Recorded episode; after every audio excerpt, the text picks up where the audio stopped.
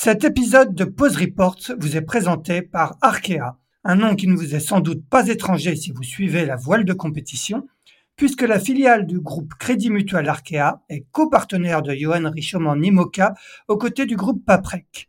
Le double vainqueur de la solitaire du Figaro, qui a pris la deuxième place de la 16e édition de la Transat Jacques Vabre Normandie-Le Havre avec Yann Eliès sur Paprec Arkea, bateau dernier cri mis à l'eau en février 2023, s'attaquera en novembre 2024 à son premier Vendée Globe.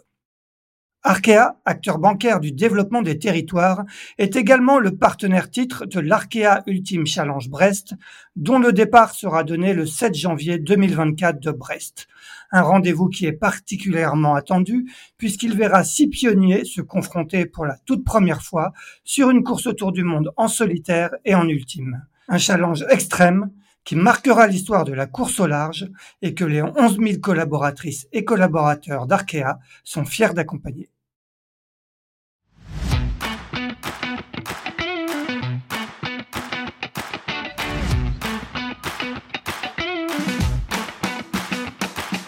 Bonjour, vous écoutez Pause Report, le podcast qui décrypte et analyse chaque semaine l'actualité de la voile de compétition. Pause Report est produit par Tip le média des professionnels et des passionnés de voile de compétition. Tip Shaft, ce sont deux newsletters hebdomadaires en français et en anglais, des podcasts, des formations, un studio de production de contenu, une plateforme de vidéo à la demande Sailors, ainsi qu'un festival du film que vous pouvez retrouver sur tipenshaft.com. Je suis Axel Capron et je vous souhaite la bienvenue dans Pause Report. Avant de commencer cet épisode, un petit mot pour vous rappeler que l'édition 2024 du Sailors Film Festival débute lundi 17 janvier à Lorient, avant de partir en tournée dans 24 villes en France. Au programme des films d'inédits exclusifs et sur certaines dates, les marins sur scène. Infos et réservations sur sailorsfilmfestival.com. Bonjour à tous et bienvenue dans ce 144e épisode de Pause Report, le podcast hebdomadaire de Tip Shaft qui explique, décortique, décrypte et analyse l'actualité de la voile de compétition sous toutes ses coutures en compagnie des meilleurs experts. Nous sommes le mardi 12 décembre, il est exactement 11h30 et comme promis la semaine dernière, nous recevons aujourd'hui la marin de l'année puisque c'est une femme qui a été élue cette année en l'occurrence Lauriane Nolo, qui sort d'une année exceptionnelle puisqu'elle a notamment remporté en kitefall le test event de Marseille avant de décrocher dans la foulée la médaille d'or des championnats du monde World Sailing à La Haye. Et on est très heureux de l'accueillir, d'autant que elle est un petit peu souffrante, elle est du côté des Canaries. Bonjour Lauriane, est-ce que tu nous reçois bien? Oui, bonjour Axel. Merci pour euh, l'invitation. Ça me fait très plaisir d'être là. Bon, notre autre invité est le directeur de l'équipe de France, j'imagine heureux, Philippe Mourniac, qui est chez lui du côté de Biot, dans le sud de la France. Salut Philippe. Bonjour Axel, bonjour Lauriane. Eh bien, avant de vous donner la parole, je vais faire un rapide retour sur cette soirée du marin de l'année, euh, qui, qui, a titre qui est décerné tous les ans depuis 2001 par la Fédération française de voile. C'est la cinquième fois qu'une femme reçoit ce prix, après Faustine Meret en 2004, Marie Rioux en 2015 avec Billy Besson, Charline Picon en 2016 et le duo Aloïse Retornaz-Camille Lecointre en 2019. À chaque fois, ce sont donc des navigatrices issues de la voile olympique qui ont été récompensées. Lauriane Nolo était en concurrence cette année avec Pauline Courtois et son équipe féminine de match racing, ainsi qu'avec quatre lauréats de la Transat Jacques Vabre 2023, les duos Thomas Ruyant, Morgan Lagravière, Armel Lecléa, Sébastien Josse, Thibaut Rochel-Camus, Quentin Vlamanque, ainsi que Nicolas Andrieux, qui était vainqueur en classe 40 avec Ambrogio Beccaria. Lauriane, te voilà donc marin de l'année 2023. Quelle a été un peu ta réaction quand tu l'as appris euh, vendredi soir sur la, scène de l'Olympia? Bah, Je pense que c'était un moment plein d'émotions quand même parce que je m'y attendais pas vraiment. Enfin, je savais, je voulais pas me faire de faux espoirs. Donc, euh, toute la journée, j'étais restée euh, assez stoïque euh, sur le fait que bon ça allait potentiellement euh, pas être moi mais du coup c'est vrai que quand j'ai entendu mon prénom euh, j'ai j'ai un peu fondu en larmes j'étais carrément contente et, et ouais pour moi c'est une, une très belle manière de finir l'année 2023 c'est un titre que, que tu espérais quand tu regardais un petit peu les autres nominés tu disais que tu avais ta chance? Euh, bah justement, en fait, c'est, je pense que c'est hyper compliqué de départager une discipline olympique euh, des courses au large. Et donc, euh, c'est vrai que pour moi, je trouvais ça incroyable ce que les navigateurs ils ont fait pendant la Transat Jacques Vabre. Donc, non, j'avoue, je savais pas du tout ce que ça valait, ce que j'avais fait par rapport à eux. Donc, je me suis dit, bah là, ça va, ça va être au bon vouloir du jury. c'est eux qui vont vraiment décider. Et je sais que d'ailleurs, ça a été très serré de la délibération. Donc, non, je, je, je m'y attends. Enfin, je m'attendais pas à, à quelque chose en particulier. Bon, effectivement, euh, sans trahir les, les, secrets du scrutin, puisque je faisais partie de, de jury, les, les, débats ont été effectivement serrés. Euh, Philippe, pour toi, est-ce que euh, le titre de, de Lauriane a été une surprise? Alors, une surprise, oui et non. Une surprise parce que, comme tu l'as dit, dans l'histoire de, la voile, simplement cinq fois le, un athlète de la voile olympique a eu l'honneur d'être euh, marin de l'année. Euh, une surprise parce que Jean-Baptiste Bernaz ayant été marin de l'année l'an dernier, euh, Lauriane étant marin de l'année cette année, bah, deux ans de suite pour quelque chose qui est euh, somme toute assez rare, euh, oui, c'est une surprise. Mais après, non, pas du tout une surprise sur la, la valeur de l'athlète Lauriane, la, la, qualité de l'année grosso modo, elle a tout gagné du mois de janvier à fin décembre. Elle a rien laissé aux autres. Mais, mais voilà, comme l'a dit Lauriane, euh, la difficulté en voile, c'est qu'on a, on a vraiment des, des, des projets qui sont complètement différents entre de, la course au large et puis euh, puis de la voile olympique où les régates vont se faire sur quelques minutes. Mais euh, voilà, Lauriane, elle mérite amplement, mais comme euh, les autres nominés auraient également mérité. Mais bon, tant mieux pour la voile olympique, tant mieux pour Lauriane. Est-ce que euh, Philippe, il faut y voir euh, quelque part une espèce de, de, prime de mise en avant des, Jeux Olympiques euh, Ça va être une année très importante pour, pour l'équipe de France.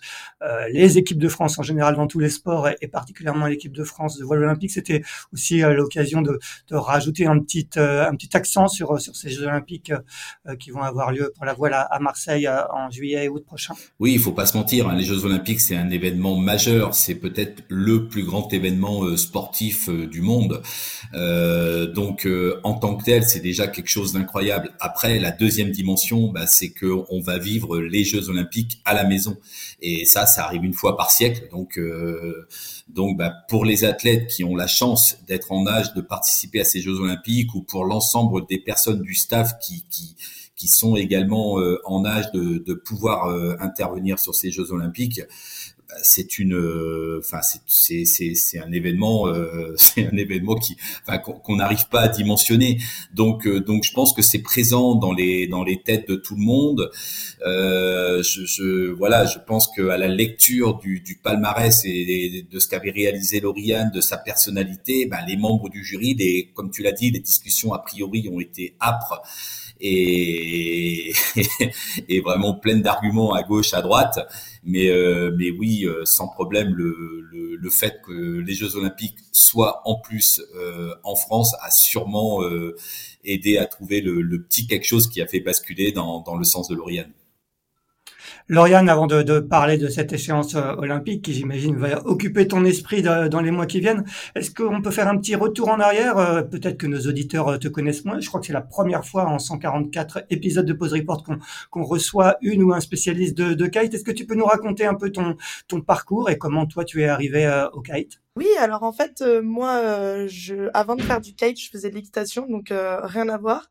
Et mais mon père et mon frère faisaient déjà du kitesurf parce que mon père, il a été passionné de planche à voile toute sa jeunesse. Donc quand on était jeune, c'était, on faisait un peu de planche à voile déjà à l'Almanach à hier. Et quand je suis partie de chez moi pour faire mes études, j'ai arrêté l'équitation et je voulais faire un autre sport, euh, commencer quelque chose de nouveau.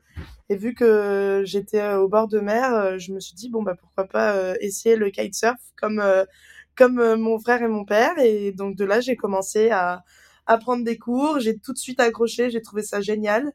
Et et après mon père s'est mis à faire du foil.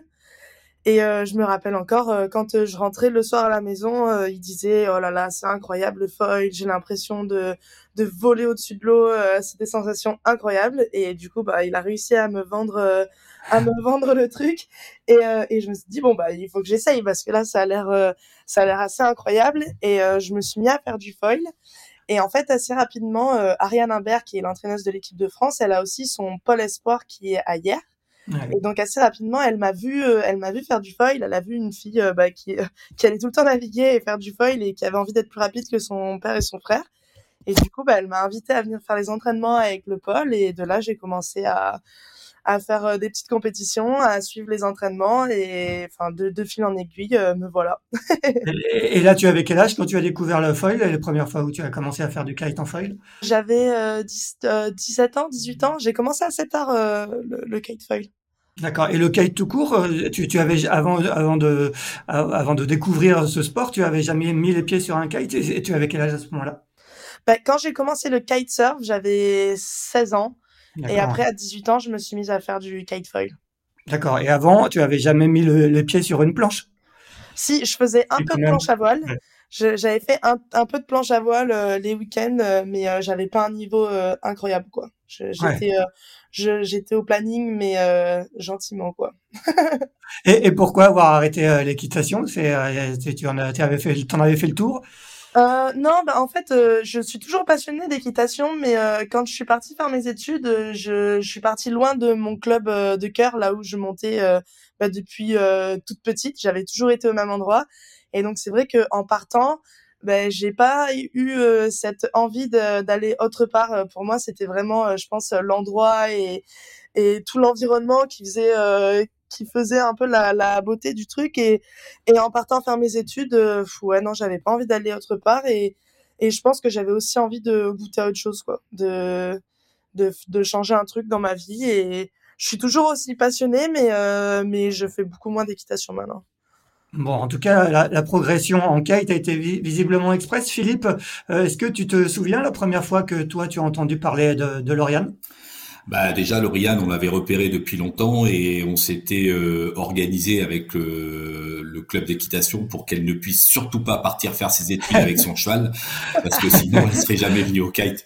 Euh, non, bah plus sérieusement, euh, le kite rentre olympique donc sur cette préparation olympique, donc c'est acté en 2020. Donc euh, à ce moment-là, l'environnement du kite et puis donc les, les athlètes rentrent dans le dans les, les, enfin, rentre sous les projecteurs de, de la voile olympique. Alors c'est vrai qu'avec le report des Jeux d'un an euh, pour tous les acteurs et donc moi le moi le premier qui était impliqué euh, donc sur les Jeux Olympiques de Tokyo bah, jusqu'à jusqu'au retour des Jeux euh, donc fin de l'été 2021 on n'a pas eu trop le temps de, de regarder ces nouvelles séries hein, qui étaient l'IQ et, et le kite euh, par contre, bah, dès qu'on est rentré, euh, dès qu'on est rentré de Tokyo, euh, moi en plus dans, dans, mon nouveau poste de directeur de l'équipe de France, je suis tout de suite allé sur hier assister à un débriefing de l'année 2021, donc avec Ariane et puis les, les, athlètes qui étaient présents. Donc moi, c'était la première fois que je, je voyais les athlètes dont Lauriane, euh, mais je les avais pas encore vus naviguer, quoi, ou simplement sur des vidéos. Et par contre, ce dont je me souviens vraiment, bah, c'est la première fois où je les ai vus sur l'eau, parce que bah, c'est tout simplement époustouflant. Hein. Toutes les vidéos qu'on peut voir, etc. Enfin, je, je, conseille à tout le monde de venir euh, sur une plage d'une compétition internationale. Hein. On a la, la, semaine olympique française à hier, donc c'est assez facile de venir.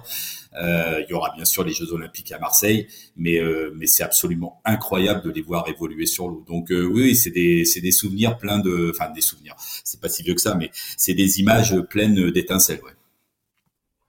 Lauriane, euh, comme le disait Philippe, hein, le, la, la, voie, le, le kitefoil a été euh, euh, nommé entre guillemets discipline olympique en 2020 en vue des Jeux de Paris 2024.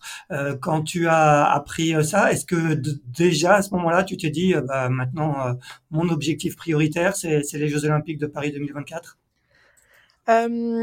Oui, je pense que ce qui est intéressant dans notre sport, c'est que la plupart de tous les athlètes français, on faisait déjà du, du kite avant que ce soit olympique. Et donc au final, euh, c'est vrai que d'un coup, euh, notre pratique a pris une tournure euh, vraiment différente. On s'est dit bon bah maintenant il faut se professionnaliser et on devient des vrais athlètes et on prépare les jeux. Et, et en fait, ce qui ça, ça, a été en deux parties parce qu'au final, nous au début, le kite foil, on devait être en mixte. La première fois qu'ils nous ont annoncé que le kitefoil allait être au jeu, on devait être en mixte, donc ça allait être une équipe de un garçon et une fille. Donc c'était vraiment une préparation qui était différente. Et c'est quand on nous a annoncé que on avait récupéré une deuxième médaille et qu'on allait être en individuel, donc euh, une médaille homme, une médaille femme. Là vraiment, on s'est dit ah là je joue pour ma médaille et euh, là c'est différent quoi. Mais c'est euh, c'était assez incroyable de se dire que ah bah ça y est, mon sport est reconnu comme olympique et et en plus ce sera en France la première fois. Ouais, ça fait beaucoup quand même. du coup, tu avais commencé une préparation mixte. Tu avais un partenaire d'entraînement. Comment, comment ça se passait? Euh, oui, alors en fait, euh, moi, euh, j'étais avec euh, Maxime Nocher, donc on, on s'entraînait tous les deux. Lui, il m'aidait à avoir du matériel et il faisait en sorte que que je gagne en expérience et, et on évolue ensemble sur les compétitions. Et en fait, après, c'est c'était les, les, coachs et les athlètes qui discutaient pour savoir bah, quel duo est-ce qu'on voulait faire, etc. Puisque bah, c'était pas encore fixé. On avait fait, on a eu deux compétitions, je crois, en mixte, mais il commençait déjà à parler qu'on allait peut-être euh, être en individuel. Enfin, cette histoire de mix, elle a duré euh, un peu, ouais, un an, je pense, et après, c'est rapidement, on nous a dit non, mais en fait, euh, ce sera individuel, donc on a pu casser les duos et partir en individuel. Est-ce que tu peux nous décrire un peu ce support, le, le kite foil, la Formula Kite exactement, et, et quelle, quelle qualité physique il faut avoir pour être une bonne kiteuse? Euh, bah, le kitefoil, donc euh, c'est un dérivé du kitesurf, donc euh, avec une, une voile et une planche. Donc on a notre voile qui nous tire grâce à la force du vent et la planche qui glisse sur l'eau. Et nous, le kitefoil, on a un système d'hydrofoil euh, sous notre planche qui nous permet de décoller et de voler. Et, et donc ce qu'on fait, bah, c'est de la régate, c'est de la course. Il faut être le plus rapide possible sur l'eau. Et, et donc, et je pense que les qualités pour être un, un bon kitesurfer, il faut un peu euh, être une tête brûlée. Parce que bah si on a peur euh, sur l'eau euh, bah malheureusement on peut pas être je pense pas qu'on puisse être le meilleur parce qu'il y a vraiment une une grosse part de prise de risque qui qui entre en, en jeu quand on fait ces sports là et et aussi physiquement je pense qu'il faut être grand être assez lourd. Enfin voilà quoi. Il faut réussir à, à faire en sorte de transmettre absolument toute la puissance que va nous donner notre voile dans le foil. Donc euh, c'est vraiment un mélange entre de la puissance et de la finesse puisqu'il faut toujours que qu'on règle notre hauteur de vol et, et notre gîte. Donc euh, ouais, c'est un un beau mélange. J'imagine que cette puissance, ça se travaille. Ça veut dire beaucoup, beaucoup de, de préparation physique. Tu soulèves euh, beaucoup de fonte.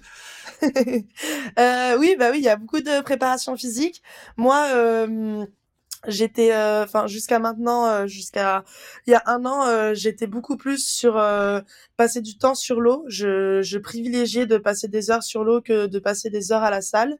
Et, et maintenant ça ça s'égalise un peu. Je passe un tout petit peu moins de temps sur l'eau et plus de temps à soulever de la fonte comme comme tu dis. Mais mais ouais c'est ça dépend. Vu qu'en fait on est on est vraiment dépendant du vent et de la météo ça va vraiment dépendre au final des semaines et des périodes. Philippe tu le disais tu, tu as tu as commencé à t'intéresser de près au kite quand tu es devenu euh, euh, directeur de l'équipe de France. Avant tu étais entraîneur national en 470 quand tu es arrivé donc après les, les Jeux de Tokyo quel était un peu l'état des lieux du, du kitefall français? À ce moment-là. On, est à peu près en septembre ou octobre 2021. Bah, l'état des lieux, il est très bon, euh, puisqu'on a déjà des, champions, on a déjà des champions du monde euh, chez les garçons, parce que par contre, euh, chez les filles, euh, on avait une forte densité, mais, mais pas encore de, de championne du monde. Mais, mais ce qui est important, c'est que justement la, la, première fois que donc on s'est rencontrés entre les athlètes du kite, donc Ariane, entraîneur, pareil, hein, que je que je connaissais pas à l'époque, hein, puisque elle venait pas du giron euh, du giron euh, Fédération française de voile, euh, équipe de France de voile. la première chose, c'est que bah, ils avaient tous les yeux grands ouverts, enfin, comme l'a dit Lauriane, en, en, se disant bon attention, maintenant on rentre dans le monde olympique, donc oulala, il va falloir faire attention, il y a sûrement des choses à apprendre, etc. Et moi, je les ai effectivement confortés là-dedans en disant oui, euh, là, c'est là où nous, on doit pouvoir vous aider parce qu'on a une connaissance du milieu olympique. Mais par contre, n'oubliez pas que vous avez été euh, des champions euh, avant de devenir olympique. Donc nous, de l'autre côté, on a aussi énormément à apprendre de vous parce que vous, vous avez gagné, vous savez comment gagner. Donc il faut, il faut que vous puissiez continuer ça dans un cadre certes qui avait évolué parce que parce que ça rentrait au jeu.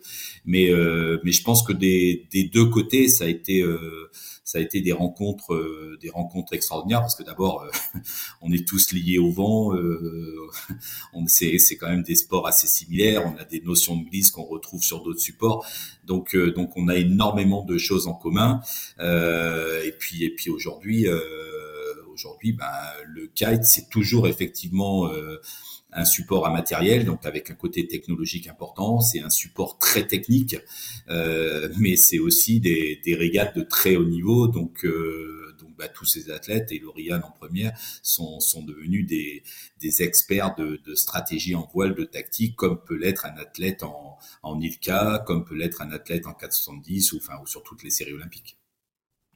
Justement, Lauriane, comme, euh, comme les, autres athlètes de l'équipe de France de voile, euh, on, parle souvent de, euh, de, de, la difficulté d'une PO, en tout cas qu'il faut quelque, quelque part bouffer de l'écume, bouffer des jours de, de, de navigation. Est-ce que toi aussi, sur une année type de, de préparation olympique depuis que tu t'es lancé sur ce projet, tu passes combien de jours sur l'eau et c'est quoi la, le quotidien de, de Lauriane Melot?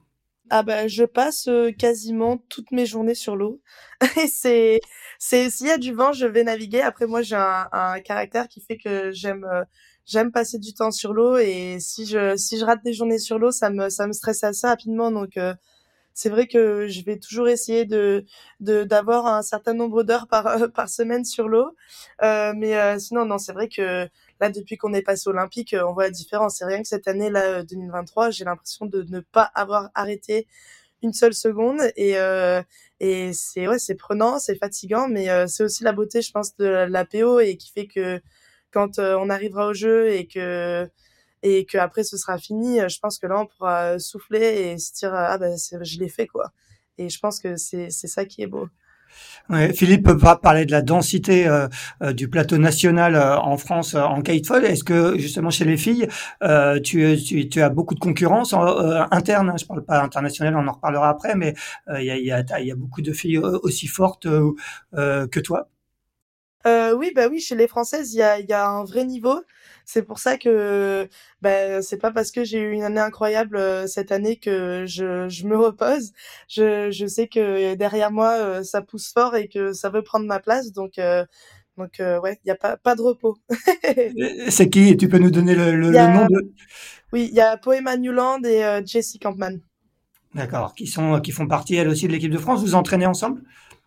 Euh, elles font partie de du collectif, du France, collectif France ouais. Et euh, et non euh, là en ce moment euh, Jessie elle a été elle s'est blessée donc euh, elle est je crois qu'elle est encore en train de récupérer de sa blessure et sinon oui Poema elle est à elle est à Fuerteventura là là où je suis.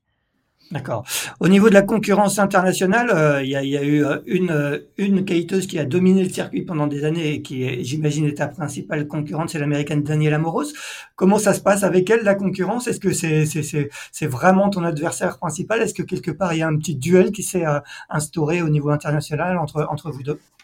C'est marrant parce que je pense que Daniela c'est ma meilleure copine sur le tour. C'est euh, c'est c'est assez bizarre parce que c'est vrai qu'au final on est les les deux leaders et on se tire euh, on se tire la bourre euh, toutes les deux. Mais ça a toujours été très fair sur l'eau et on a toujours race enfin navigué dans dans le respect de l'une de l'autre et je pense que c'est ce qui a fait qu'on on, apprécie autant naviguer ensemble. Et et enfin moi Daniela c'est un c'est un réel exemple pour moi et et depuis que j'ai commencé le kite, euh, mon seul objectif, c'était de, de gagner une compétition devant elle et même bah, voilà d'être championne du monde. Euh, c'est assez incroyable, mais on, on s'entend vraiment super super bien et on, s'entraîne très souvent ensemble, donc euh, ça se passe très très bien. Est-ce que tu peux nous décrire un peu rapidement le, le format d'une régate? C'est quoi une régate type de, de Formula Kite? Alors une régate, souvent ça dure six jours. On va avoir trois jours de phase qualificative puis après deux jours euh, de gold, euh, gold et silver euh, fleet. Et après le dernier jour, on va être en middle race. Donc les cinq premiers jours, on va être sur des sur des courses qui font en moyenne 12 minutes. On fait entre 4 et 5 manches par jour. Donc et après bah c'est le même format que les autres bateaux. on part le ligne de départ. on a souvent euh, deux remontées au vent, deux descentes au vent et puis un petit slalom euh, avant l'arrivée. Et, euh, et le dernier jour, par contre, quand on est sur des formats de finale, On est sur un format qui est encore plus court. On est sur des manches de 6 minutes. Euh, et euh, où on n'est plus que 4 donc euh, ça devient ça devient serré et, et intense, mais euh, moi j'aime bien ce format final. Effectivement, c'est intense. Hein. Six minutes, il faut pas, il faut pas se rater. Quoi. Ah, c'est assez rapide, six minutes, ouais. Philippe, est-ce que tu peux, on en a déjà parlé dans, dans Pause Report, mais rappeler comment sont encadrés un peu, comment sont accompagnés les, euh, les, les, membres de l'équipe de France de voile olympique euh, en vue des, des Jeux olympiques? Alors, euh, donc au niveau du kite, on a deux entraîneurs nationaux, donc euh, Ariane Imbert et Bertrand Dumortier le la particularité hein, parce que ça c'était vraiment dans leur euh, dans leur projet de série. Si si moi j'ai défini on va dire des grands axes de fonctionnement de l'équipe de France après euh, chaque série a eu la liberté de, de soumettre leur euh, leur modèle de perf hein, leur modèle de fonctionnement. Et la volonté de, de Bertrand et Ariane le projet qu'ils ont déposé et qu'on a validé parce qu'on le jugeait vraiment très pertinent c'était pas d'avoir un entraîneur dédié aux garçons et un entraîneur dédié aux filles mais tous les deux bossent euh, main dans la main et sont tous les deux à la disposition des athlètes. Euh, que, enfin aussi bien les filles que, que les garçons.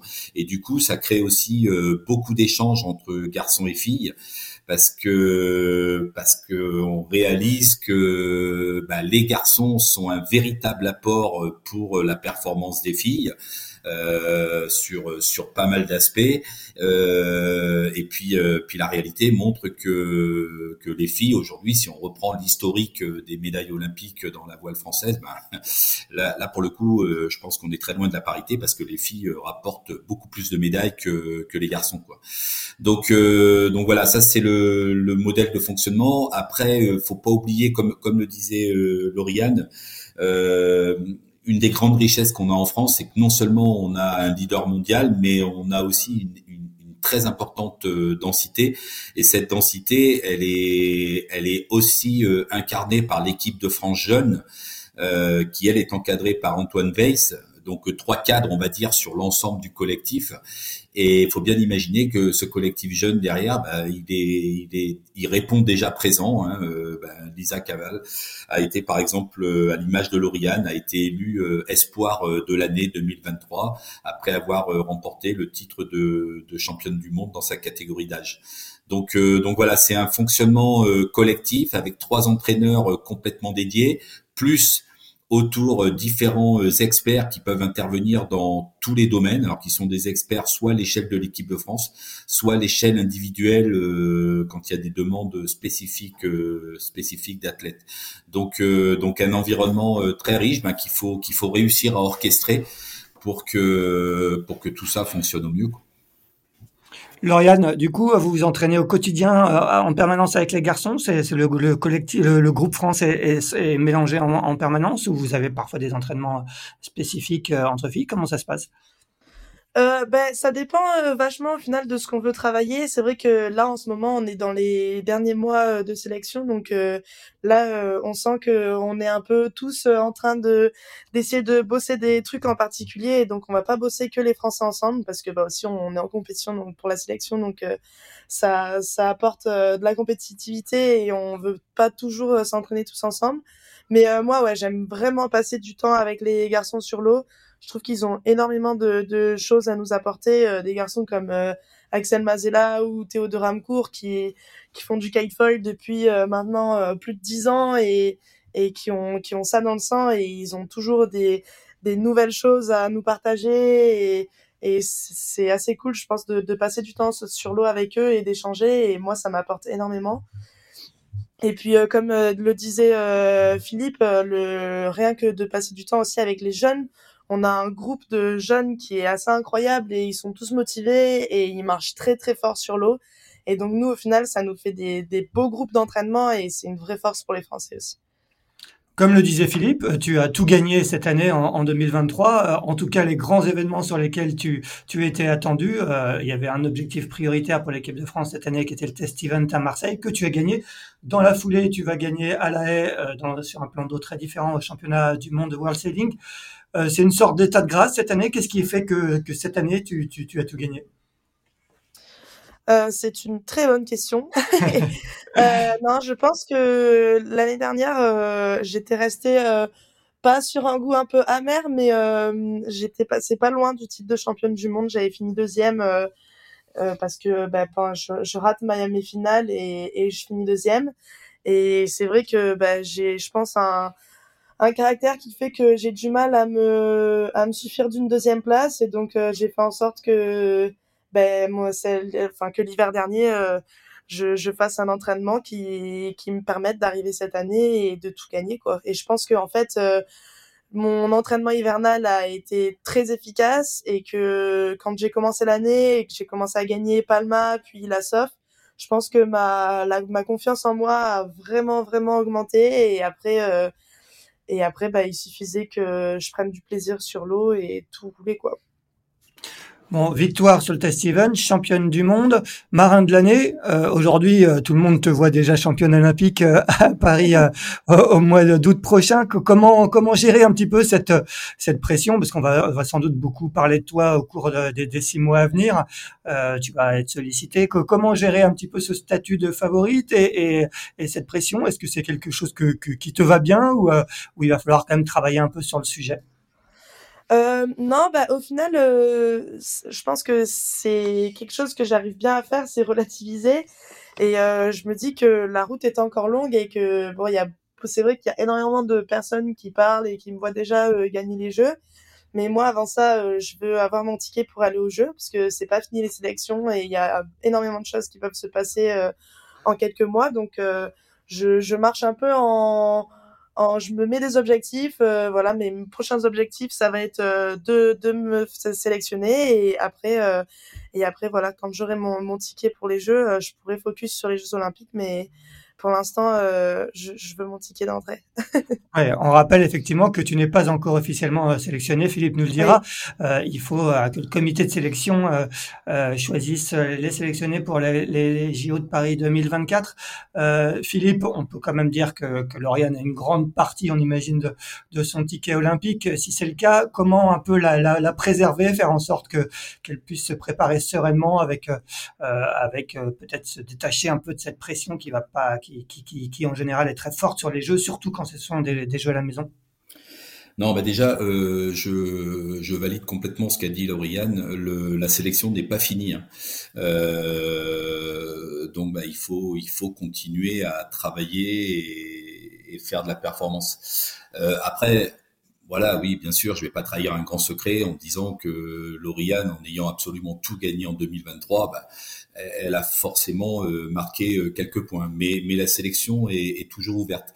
Après, je pense que pour revenir un petit peu sur les, les différentes choses que, que tu as mises en avant, euh, bon, que, que beaucoup de personnes parlent euh, bah, très bien, on peut pas empêcher, euh, on peut pas empêcher euh, Monsieur tout, enfin Madame tout le monde d'avoir une opinion et de parler. Mais mais le résultat, la performance aux Jeux Olympiques, c'est pas toi, moi, Monsieur tout le monde qui allons la faire, hein, c'est Lauriane, l'athlète.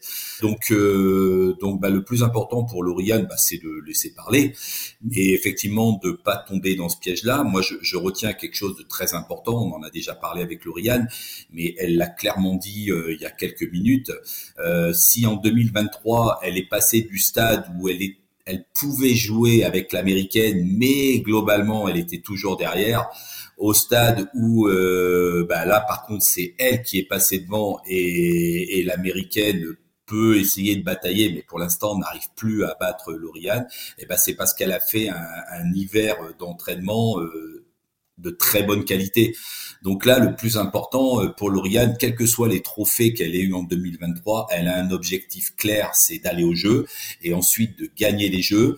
Et, et, elle sait, mais comme tous les athlètes, que c'est pas euh, X, Y ou Z qui va gagner pour elle, c'est elle qui va gagner. Donc elle se doit de respecter sa feuille de route, elle se doit de respecter euh, tout, euh, tout ce dont elle a besoin pour être euh, la plus prête possible. Euh, chaque, athlète a, des, différences. Hein. Chaque athlète peut avoir une feuille de route euh, différente. Mais, pour nous, staff, ce qui est super important, bah, c'est de connaître de la façon la plus précise possible ces différents athlètes, d'essayer de les accompagner, de tirer des sonnettes d'alarme à des moments donnés en disant ah attention là peut-être que tu t'éloignes un petit peu de ce que collectivement et toi en première ligne tu as établi comme étant les, points importants pour aller chercher ta médaille d'or. Parce qu'encore une fois, c'est ça l'objectif, c'est d'aller chercher la médaille d'or. Donc donc voilà, aujourd'hui aujourd'hui le plus important c'est que c'est que Lauriane a, a, été célébrée comme elle le mérite pour son année 2023, mais maintenant elle doit euh, basculer euh, complètement dans, dans le, la même phase de préparation que ce qu'elle a fait dans l'hiver 2023 pour essayer à l'époque de passer devant l'américaine, ce qu'elle a réalisé. Et eh ben là, dans cet hiver, elle a une tâche hyper importante devant elle de continuer euh, pour pouvoir continuer à creuser l'écart avec ses concurrentes et arriver avec le plus d'armes possible pour euh, pour gagner les Jeux. Si bien sûr le comité de sélection euh, la retient pour représenter la France aux Jeux Olympiques en juillet-août l'année prochaine. Avant de se projeter sur le programme qui, qui attend Lauriane, on va lui demander euh, d'ici euh, les, les, Jeux de, de Paris. Euh, Philippe, est-ce que tu peux nous, nous dresser un, rapide bilan de, l'année de l'équipe de France de voile olympique qui, qui a brillé à, à, au Test Event de Marseille avec euh, cinq, cinq médailles? J'imagine que, que vous êtes dans, dans les clous, en tout cas où vous vouliez être par rapport au, au, plan initial à peu près? Oui, alors sur une sur une image globale, donc les, les grandes épreuves où on peut se permettre de comparer les nations donc il y a le, la première épreuve de Coupe du Monde à Palma. Donc la France a fini deuxième nation derrière euh, nos amis anglais. Euh, ensuite il y a eu la semaine olympique française de hier où la France a fini première nation. Ensuite il y a eu le test event. Euh, donc où là la France a pris la première place et puis de façon très brillante avec cinq médailles sur les dix maximum possibles et sur les cinq médailles, excusez du peu, mais quatre en or et une en argent. Euh, donc là, c'était l'objectif de l'année affiché euh, clairement par euh, par l'équipe de France et les athlètes ont, ont répondu présent. Donc donc bravo à tous.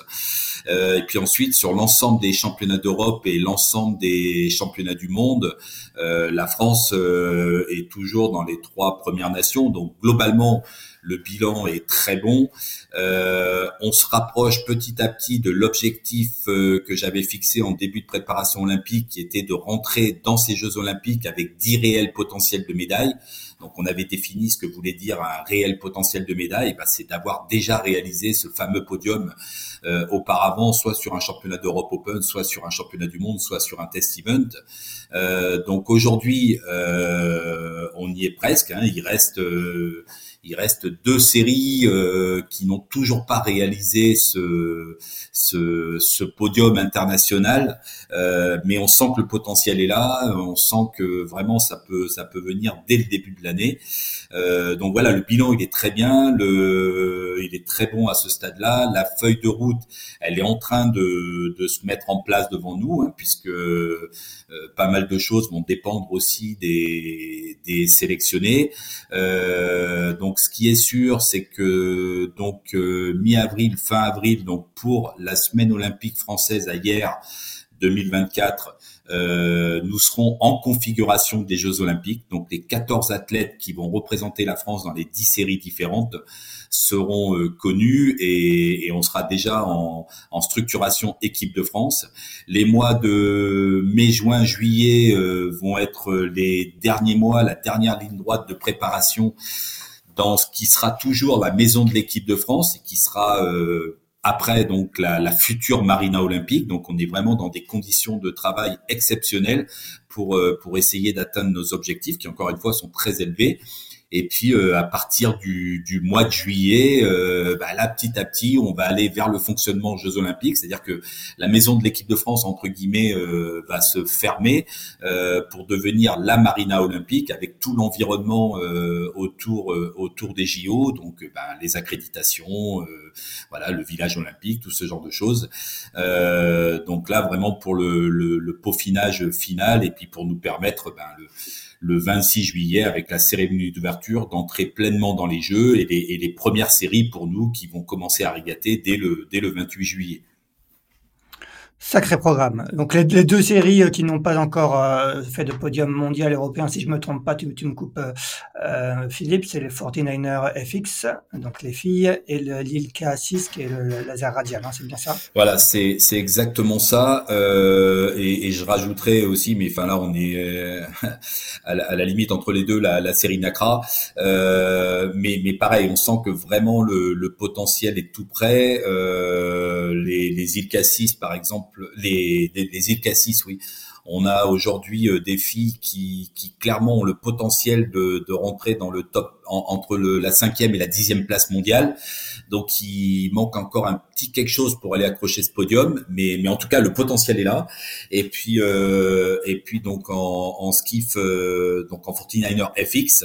Euh, bah, noter la très belle euh, sixième place sur le championnat d'Europe Open qui a eu lieu au mois de novembre pour euh, l'équipage de Sarah Steyert et, et Charline Picon, euh, sachant d'autant plus que jusqu'à la dernière manche, jusqu'à la medal race, euh, elles étaient toujours toujours en liste pour pour jouer pour le podium. Donc donc voilà, aujourd'hui, nos on n'a pas atteint l'objectif d'avoir 10 séries médaillables, mais dans les deux trois qui qui n'ont pas encore répondu présentes, on sent que le potentiel existe. Et moi, j'ai j'ai pas l'ombre d'une hésitation. Je, je sais qu'on rentrera dans les Jeux en juillet 2024 euh, avec 10 réelles euh, chances de médaille. Lauriane, on va finir avec toi. Euh, donc, tu n'as pas vraiment eu le temps de, de savourer ce, ce, titre de, de marin de l'année, de, de, le célébrer très longtemps parce que tu t'es envolé aussitôt euh, euh pour les Canaries. Euh, tu es à Fuerteventura en ce moment euh, pour des sessions d'entraînement. comment, quel, est, quel va être le programme de tes prochains mois? Déjà le programme immédiat et le programme de, de tes prochains mois. Ben là, du coup, jusqu'au 24 décembre, je suis à Fuerte. Puis je vais rentrer pour faire les fêtes en famille, Noël et le Nouvel An. Et euh, normalement, mois de janvier, je vais revenir ici à Fuerteventura pour continuer l'entraînement. Et euh, sûrement qu'au mois de février, j'irai euh, en Espagne à Murcia, là où on va avoir nos championnats d'Europe pour aller m'entraîner sur sur le plan d'eau des, des, Européens. D'accord. Et après, les, derniers mois, comme le disait Philippe, ça va être trois mois à Marseille. Et, et, il faut quand même arriver à ce. J'imagine que tu es déjà familiarisé avec ce plan d'eau, mais à le connaître par cœur. C'est ça. Le but, c'est que là, pour l'instant, euh, moi, je me, je me focus sur euh, les derniers euh, événements qui vont être importants jusqu'à la sélection. Et une fois que la sélection sera passée et qu'on saura qui va au jeu, je pourrais, bah là, si je suis sélectionnée, venir sur Marseille et m'entraîner uniquement là-bas. Un petit mot pour finir, Lauriane, euh, derrière cet objectif euh, olympique, est-ce que tu vois déjà plus loin? Est-ce que tu sais de, de quoi l'avenir sera fait? Est-ce que ça sera toujours euh, du kitefoil? Est-ce qu'il y a, y a d'autres choses qui t'intéressent dans la voile? Euh, bah, Moi, je sais que je pense qu'après ces jeux-là, je veux continuer. Je, je vais continuer à faire du kite parce que bah, c'est que ma première Olympiade et, et bah, on verra comment si j'y vais comment ça se passe mais mais j'ai bien envie de continuer je suis hyper épanouie dans dans mon projet et dans ce que je fais. Donc euh, pour l'instant, je vois pas de raison d'arrêter. Et, euh, et je vois pas ce que je pourrais faire d'autre pour l'instant. Euh, je, comme j'ai dit, je suis vraiment très très épanouie dans ce que je fais. Donc du temps que je peux continuer, je continuerai. Eh bien, très bien. Eh bien, Lauriane, on te remercie. Hein. Elle était, on rappelle, au fond de son lit ce matin, pas bien du tout, euh, euh, mais elle a l'air de, elle a l'air d'aller un peu mieux. La voix est un peu plus claire euh, que, que ce matin. Philippe, un grand merci d'avoir accepté aussi notre invitation. Lauriane, on espère que dans un an, dans, dans un an, notre invité du Marin d'année, peut-être, ça sera toi. Ça, ça, voudra dire que que tu auras été championne olympique, parce qu'en général, les, les, champions ou championnes olympiques sont souvent dans la foulée Marin de l'année. ce sera compliqué si on a 10 médailles d'or au jeu, ah. on saura pas qui choisira. Des médailles d'or au jeu. Je pense que là, Philippe, je sais pas, il se rase ou je sais pas ce qu'il fait, mais euh, il sera, il sera content. Merci beaucoup à tous les deux, en tout cas, d'avoir euh, participé à cet épisode euh, de Post Report. On se retrouve la semaine prochaine pour pour un 145e épisode et on vous souhaite à toutes et à tous une très bonne journée. À bientôt. Merci beaucoup. À bientôt. Ouais, merci à tous et à très très bientôt.